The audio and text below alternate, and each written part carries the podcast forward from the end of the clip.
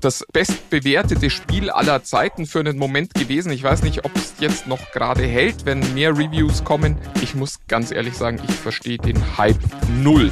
Tech Freaks, der Hightech-Podcast von Bild mit den wichtigsten News der Woche. Hallo und herzlich willkommen zu Tech Freaks, dem Hightech-Podcast von Bild. Ja, wir sind wieder hier und wollen über Technik sprechen. Und mit mir hier im virtuellen Studio ist Alexandra Nikolai. Und wir starten auch gleich mit der News der Woche. News der Woche. Es gibt nämlich etwas sehr, sehr Spannendes, worauf wir alle eigentlich schon gewartet haben. Wir kennen es aus tollen Büchern und äh, tollen äh, Science-Fiction-Serien, nämlich eine Technik, die verspricht, Universalübersetzer zu sein. Meta auch bekannt als Facebook oder früher bekannt als Facebook, kündigte diese Woche tatsächlich im Bereich AI oder KI-Services Großes an. Sie streben in Zukunft eine, einen universalen Übersetzerservice an, also quasi den kleinen Mann im Ohr, den Fisch im Ohr, der dir sofort halt übersetzt ähm, von einer Sprache in die andere. Und warum ist das so interessant? Ist ja nicht so, als ob es das nicht schon gäbe. Das ist interessant für Sprachen, die mittels AI bis jetzt auf traditionelle Weise noch nicht angeboten werden können, weil der Sprachkorpus, also diese schriftliche Dokumentation, die man eben braucht, um ähm, die KI, die AI zu trainieren, ähm, teilweise bei sehr selten verwendeten Sprachen oder wo eben halt nicht wie Spanisch oder wie Englisch halt die halbe Weltbevölkerung es eben spricht, das ist nicht da. Und da wollen sie halt auch eben diesen Sprachen, ähm, die, ja, wenn du so möchtest, diese Möglichkeit geben und mit wenig Trainingsmaterial, das sie dann halt haben, in Zukunft äh, einen Universalübersetzer-Service halt anbieten. Die haben noch keinen Zeithorizont bekannt gegeben. Aber es gibt eben eine Absichtsbekundung, dass alle Sprachen einbezogen werden sollen. Und das ist natürlich eine tolles, ein tolles Ziel grundsätzlich. Aber das ist wieder so ein bisschen PR-Politik von, von Facebook. Also das ist ja, du hast es schon gesagt, diesen Dienst gibt es eigentlich für ganz viele Sprachen schon. Der heißt Google Übersetzer. Das funktioniert auch so, naja, so leidlich gut, würde ich es jetzt mal nennen wollen. Und jetzt kommt Meta und sagt, wir machen das auch, was ja, äh, glaube ich, auch durchaus in, in deren Kerninteresse liegt, weil das große Metaverse soll ja dann auch wahrscheinlich eine Welt ohne Sprachbarriere sein. Aber eigentlich ist das doch nur wieder so eine Ankündigung, wo sich jemand gedacht hat, sag mal, was können wir eigentlich mit dieser KI alles machen? Und äh, wie verstehen die Leute da draußen das, dass wir da viel Geld reinstecken müssen, oder? Also es ist natürlich, solange sie jetzt keine Fakten geschaffen haben, ist es erstmal eine Marketingblase. Das ist, das ist natürlich richtig. Aber dass sie da überhaupt in die Richtung gehen, ähm, zumal es eben halt auch schon Konkurrenz gibt. Ich glaube, die Herausforderung ist für sie dann tatsächlich, dass sie diese, diese noch nicht so viel, oder was heißt noch nicht, diese Sprachen aller platt wenn du so willst, eines Tages dann halt auch anbieten werden können. Und da ist es eben fraglich, werden, werden Google und Apple das jemals irgendwie anbieten und Ne, also wenn sie das schaffen sollten und da die KI so trainieren, wäre es ja schon etwas Bahnbrechendes.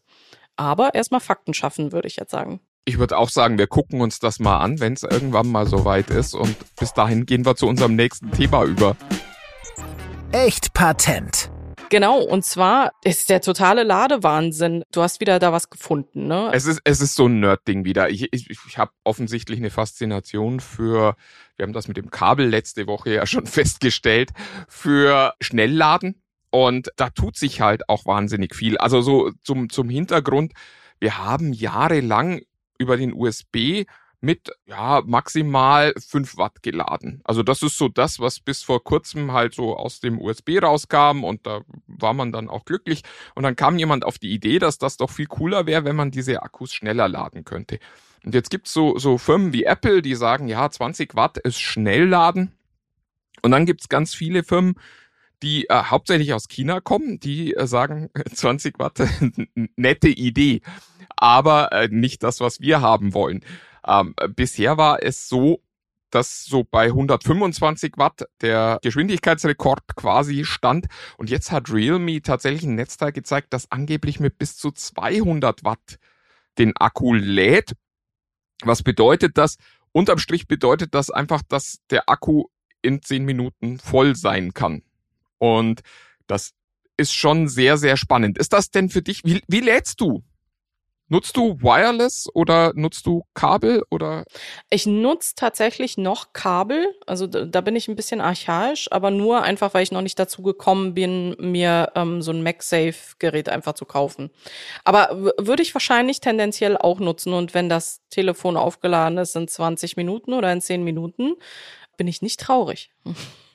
das Lustige ist ja, ich, ich war so ein ganz früher Wireless Charging Nutzer. Also ich habe das mit einem Windows Phone genutzt. Da hatte Apple das noch gar nicht erfunden, dass das möglich war. Mhm. Und habe das damals auch sehr gern genutzt und nutze es inzwischen gar nicht mehr, weil eben all diese Schnellladesysteme so schnell funktionieren, dass man diesen, diesen Use Case gar nicht mehr hat. Also du musst halt gar nicht mehr stundenlang laden. Und äh, mein Anwendungsfall war früher immer, ähm, abends feststellen, oh, ich muss jetzt aus dem Büro und reicht mir der Akku noch, um auf dem Weg nach Hause Podcasts zu hören. Und da war es halt blöd, wenn das Handy nicht aufgeladen ist. Inzwischen ist es aber tatsächlich so, du bleibst halt zehn Minuten länger sitzen noch und äh, hast dann wieder genug Akkuleistung, um eben vollkommen bequem nach Hause fahren zu können oder auch noch einen kleinen Ausflug machen zu können. Mhm. Insofern, ich bin sehr gespannt, wie das mit 200 Watt dann irgendwann mal wird, weil also diese Erfahrungen mit so um die 100 Watt waren schon sehr, sehr cool, die, die Xiaomi da ermöglicht hat.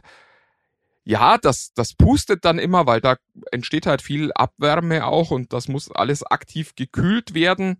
Aber irgendwie ist es schon cool. Andererseits, ich habe hier gerade vor mir ähm, einen Wireless Charger stehen, der auch 20 Watt machen würde der pustet halt auch und drum benutze ich ihn nicht. Also dieses ständige Geföhne da im, im Hintergrund macht einen halt auch nicht glücklich. Also wahrscheinlich gibt es irgendwo so einen Sweet Spot, wo man dann noch nicht aktiv kühlen muss, aber schon eine ordentliche Geschwindigkeit hat. Ich habe gerade überlegt, Abfallprodukt könnte sein, dass ich endlich warme Hände beim Tippen habe. ja, das, äh, das allerdings. Ein anderes äh, unangenehmes Abfallprodukt ist tatsächlich auch, dass die Akkus diese Wärme nicht mögen. Also ja. das ist halt auch so ein Punkt. Die Frage ist dann immer, wie lang halten die? Also bei Xiaomi war es so, die sagten, wir haben nach 500 Ladezyklen noch 80 Prozent Akkukapazität über. Das ist ganz cool, weil das ist auch das, was Apple für sein Ladesystem verspricht. Also so nach einem Jahr merkt man dann langsam, dass der Akku äh, schlechter wird. Das äh, kennen wir alle. Aber das wird halt auch so bleiben. Also auch mit Schnellladesystemen. Nur es sollte sich halt nicht deutlich beschleunigen. Das wäre ganz gut. Akkus sind aber auch empfindliche Tierchen. Äh, Im Winter mögen sie keine Kälte, wenn es zu warm wird, mögen sie es auch nicht. Es ist immer irgendwas mit den Dingern, ja, das, das stimmt wohl. Inside Internet. Apropos ist immer irgendwas. Das ist eigentlich auch eine schöne Überleitung. Tumblr hat die Woche gesagt, ihr könnt um fünf Euro unseren Dienst werbefrei nutzen. Also äh, nicht, dass irgendjemand noch freiwillig Tumblr nutzen würde, spätestens seit die Nacktfotos rausgeworfen haben, sind die ja fast bedeutungslos. Ich fand die Ankündigung aber trotzdem spannend. Würdest du denn für Dienste, die du regelmäßig nutzt, Geld bezahlen, wenn sie dafür werbefrei wären? Tatsächlich ja. Also ich habe Spotify im Einsatz, zwar für die ganze Familie und ähm, das war mir wichtig, dass ich nicht ständig durch, durch Werbung da unterbrochen werde beim Musik hören. Mhm. Also wir, sind hier auch so eine Spotify-Familie. Ich muss aber auch sagen, ich bin, ähm, ja, ich, ich fühle mich so ein bisschen bigott, wenn ich das sag, weil ich früher immer erzählt habe, ich würde auch einen Zehner im Monat zahlen, wenn Facebook dafür werbefrei wäre. Und auf der anderen Seite habe ich es jetzt all die Jahre nicht geschafft, mal YouTube Premium zu abonnieren und ärgere mich auch jedes Mal wieder, wenn es äh, da eine Werbeeinblendung gibt. Weil das ja eigentlich, also das ist so ein Produkt, das wäre so cool, wenn das werbefrei wäre. Und ich bin aber einfach zu geizig zu sagen, ich zahle da diese, ich weiß nicht, ich glaube 17 Euro im Monat, die man für so ein Familien-YouTube Premium-Abo zahlen müsste. Ja, das ist äh, vielleicht noch mal was anderes, weil ich ja auch noch Netflix und die anderen tollen. Ähm, also ich glaube, es kommt auch irgendwann darauf an, wie viele von diesen Abos hat man. Aber Spotify höre ich tatsächlich jeden Tag während der Arbeit, wenn ich jetzt gerade nicht im Meeting bin. Und da permanent Werbung zu haben und das auch im Hintergrund zu hören, das schalte ich dann, also das will ich dann lieber nicht haben in dem Fall. Also wenn ich mir jetzt vorstelle, Netflix permanent mit Werbung, das fände ich auch nicht so cool.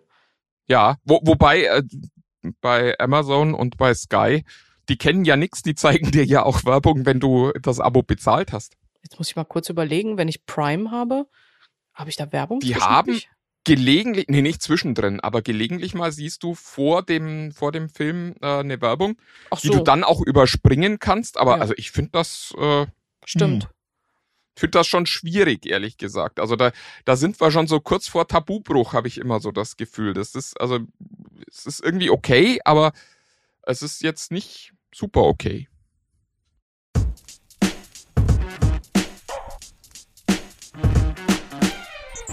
Kurz und knapp. Ja, und dann haben wir noch eine News aus der Automobilbranche, beziehungsweise aus der Schnittstelle zwischen Automobil und Gaming. Erzähl mal, Tesla will, dass wir mehr spielen. Ja, und ich bin total aufgeregt. Stellt euch vor, oder wie wäre es, wenn ihr während ihr im Auto sitzt und auf dem Weg an die Küste seid und ihr fahrt in den Urlaub, könntet ihr, während euer Auto so vor sich hin fährt und ihr die Hände frei habt, mal eben in den Steam Store und dann Spiel spielen, runterladen und ein Spiel spielen im Tesla, den ihr habt. Elon Musk sagt halt, dass er eben auf den Entertainment-Faktor setzt, wenn das autonom fahrende Auto eben die eigentliche Arbeit macht. Irgendwas wird man dann tun müssen, genau. Genau. Und entweder, hm, also er investiert ja nun auch schon länger in ähm, darin halt Spiele ins Auto zu bringen und jetzt anstatt halt dedizierte einzelne Spiele halt äh, zu lizenzieren, hat er gesagt, naja, schließen wir eben den Steam Store an. Würdest du denn Elden Ring spielen äh, im Auto auf dem Weg in den Urlaub, Martin? Wow, also über Elden Ring müssen wir gleich noch sprechen. Das ist, äh, also generell bin ich äh, ein total begeisterter Mobile Gamer. Also ich freue mich über alles, was für die Switch kommt, weil es bedeutet, dass ich unterwegs spielen kann. Und ich kann mir auch gut vorstellen, dass das Auto da eigentlich eine optimale Plattform ist, weil also du hast Rechenleistung da, du hast äh, du hast einen Akku da, einen starken und warum sollst du da jetzt ein Steam Deck oder eine oder eine Switch mitschleppen, wenn du eben auch direkt im Auto spielen kannst? Ich sehe da noch so dreieinhalb äh, Dinge, wie vielleicht will jemand anders gar nicht den Sound haben, den du da gerade beim Spielen hast, aber auch das ist ja durchaus lösbar. Und ich halte das für eine brillante Idee. Ich glaube nur auch, es ist so eine, so eine Geschichte, die halt schon sehr deutlich in der Zukunft spielt, weil äh, wir haben ja noch keine autonom fahrenden Autos, auch wenn Herr Musk das äh, noch nicht so verstanden hat, ist mein Eindruck. Na, ich, in erster Linie geht es ja darum, erstmal das Bedürfnis zu schaffen. Ne? Wir wollen, dass die autonom fahrenden Autos halt ein Thema werden, auch in Deutschland oder auch eben nicht. Aber ähm, indem er das Bedürfnis schafft und solche Marketingstrategien halt an Tag setzt, so ähnlich wie Meta eben auch, wird erstmal das Bedürfnis geschaffen. Aber ich weiß von einem Service im Übrigen in San Francisco, da fällt mir jetzt nur gerade der Name nicht ein, die schon tatsächlich autonome Autos durch San Francisco fahren lassen. Ja, Google macht das ja auch schon. Ähm, es, es äh, auch auch äh, die. mir hat Entwickler beim goldenen Lenkrad seinerzeit mal erzählt, dass auch der Mercedes mit einem äh, relativ kleinen und äh, überschaubaren Trick problemlos autonom Auto fahren kann. Ja, wir, wir haben es halt am Ende noch nicht und wir haben es halt auch nicht in einer Qualität, in der wir es schon auf die Straßen lassen wollen. Das finde ich bei, bei äh, Tesla immer so schwierig. Die sind ja auch gerade kurz äh, vor einer, vor einer Nichtzulassungsklage hier in Deutschland, weil der deutsche Regulierer halt sagt, Leute, ihr könnt den Leuten nicht erzählen, dass ihr ähm, da autonom schon fahren könnt heute mit dem Autopiloten, wenn das System nicht 100% zuverlässig ist. Und es gibt ja auch diese schönen Reddit-Gruppen, mein Tesla will mich umbringen, wo Leute erzählen, wie, wie sie jeden Morgen auf eine Abfahrt zufahren und jeden Morgen der Tesla im Autopilot wirklich straight versucht, in den Poller reinzufahren. Insofern, ich würde mich da halt noch nicht so drauf verlassen. Aber klar, wenn die Dinger mal autonom fahren, dann ist Gaming ein ganz großes Thema. Hm. Ich glaube, da will er einfach langfristig hin. Das sollte, das sollte für ihn halt das Ziel sein. Aber ob und wann er dort ankommt, eine andere Frage. Oder ob er unterwegs einen Unfall hat, genau. Ja, wir schauen mal. Spielzeug. Du hast erzählt, dass du Elden Ring noch spielen wolltest. Nee, ich, ich, ich, ich will es tatsächlich nicht mehr spielen. Ich habe es jetzt schon ein paar Tage gespielt. Und äh, es ist ja, also der Hype ist ja, ist ja wahnsinnig groß. Es haben alle davon gesprochen. Bestes Spiel aller Zeiten. Lustigerweise auch bei Metacritic, dieser, dieser Datenbank von ganz vielen äh, Videospiele-Tests das bestbewertete Spiel aller Zeiten für einen Moment gewesen. Ich weiß nicht, ob es jetzt noch gerade hält, wenn mehr Reviews kommen. Ich muss ganz ehrlich sagen, ich verstehe den Hype null. Ich bin ja eigentlich genau Zielgruppe Dark Fantasy, mittelalterliche Fantasy und so, aber ich bin einfach nicht hart genug. Ich, ich will kein Spiel spielen, das die Idee hat, mich an allen Ecken und Enden zu quälen und zu frustrieren. Also ich, ich, ich habe jetzt lang Horizon gespielt, ich habe da große Freude dran, aber für mich ist Videospielen Entspannung und nicht Herausforderung. Und Elden Ring ist halt wahnsinnig hart. Also es gibt kaum Hilfen, es gibt äh, überall nur auf die Fresse und wenn du einen kleinen Fehler machst, bist du tot und fängst wieder, na nicht von vorn an, aber äh, also von ein bisschen weiter weg an und es geht wieder von vorn los. Und also da sind, gibt's Bosskämpfe, da fängst du 20, 30 Mal an, bevor du das irgendwie geschafft hast. Und es ist für mich einfach zu hart. Dazu kommt, die Grafik ist nicht überzeugend. Also wenn man von Halo oder von Horizon kommt, sieht das alles so, naja, es ist eine solide 2 oder so, aber es ist halt nur eine 2 minus.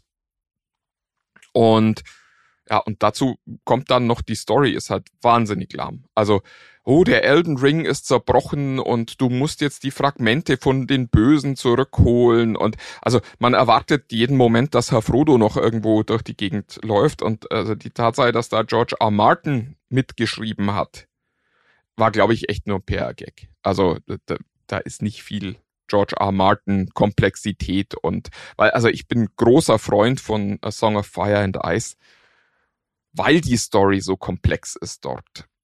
Und das ist bei Elden Ring halt gar nicht. Was äh, tatsächlich toll ist, ist die Welt. Die Welt ist wunderschön in der äh, Detailreich. Gibt's, gibt's das Wort Detailreiche? Wahrscheinlich nicht. Im Detailreichtum, der da versteckt ist.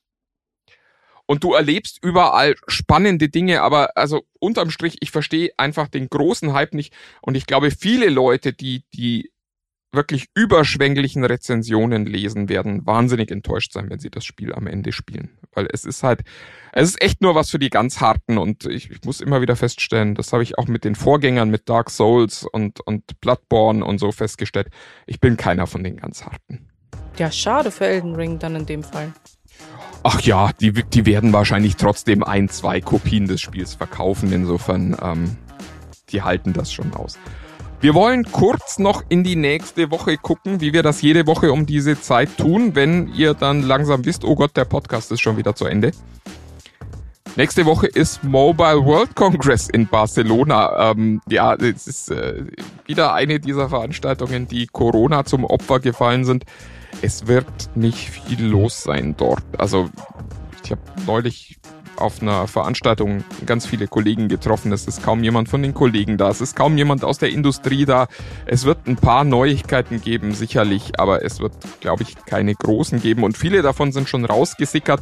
Also das Netzteil von äh, Realme, das mit 200 Watt lädt, das sollte eigentlich auch eine Mobile World Congress Neuigkeit sein, aber man hat halt vorher schon drüber gesprochen, weil man, glaube ich, auch schon weiß, dass in Barcelona selber nicht mehr viel passieren wird.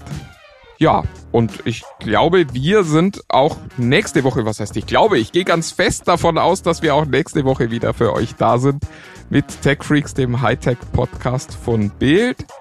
Und ich sage jetzt Tschüss für mich, Martin Eisenlauer, und für Alexandra Nikolai. Dann euch eine schöne Restwoche.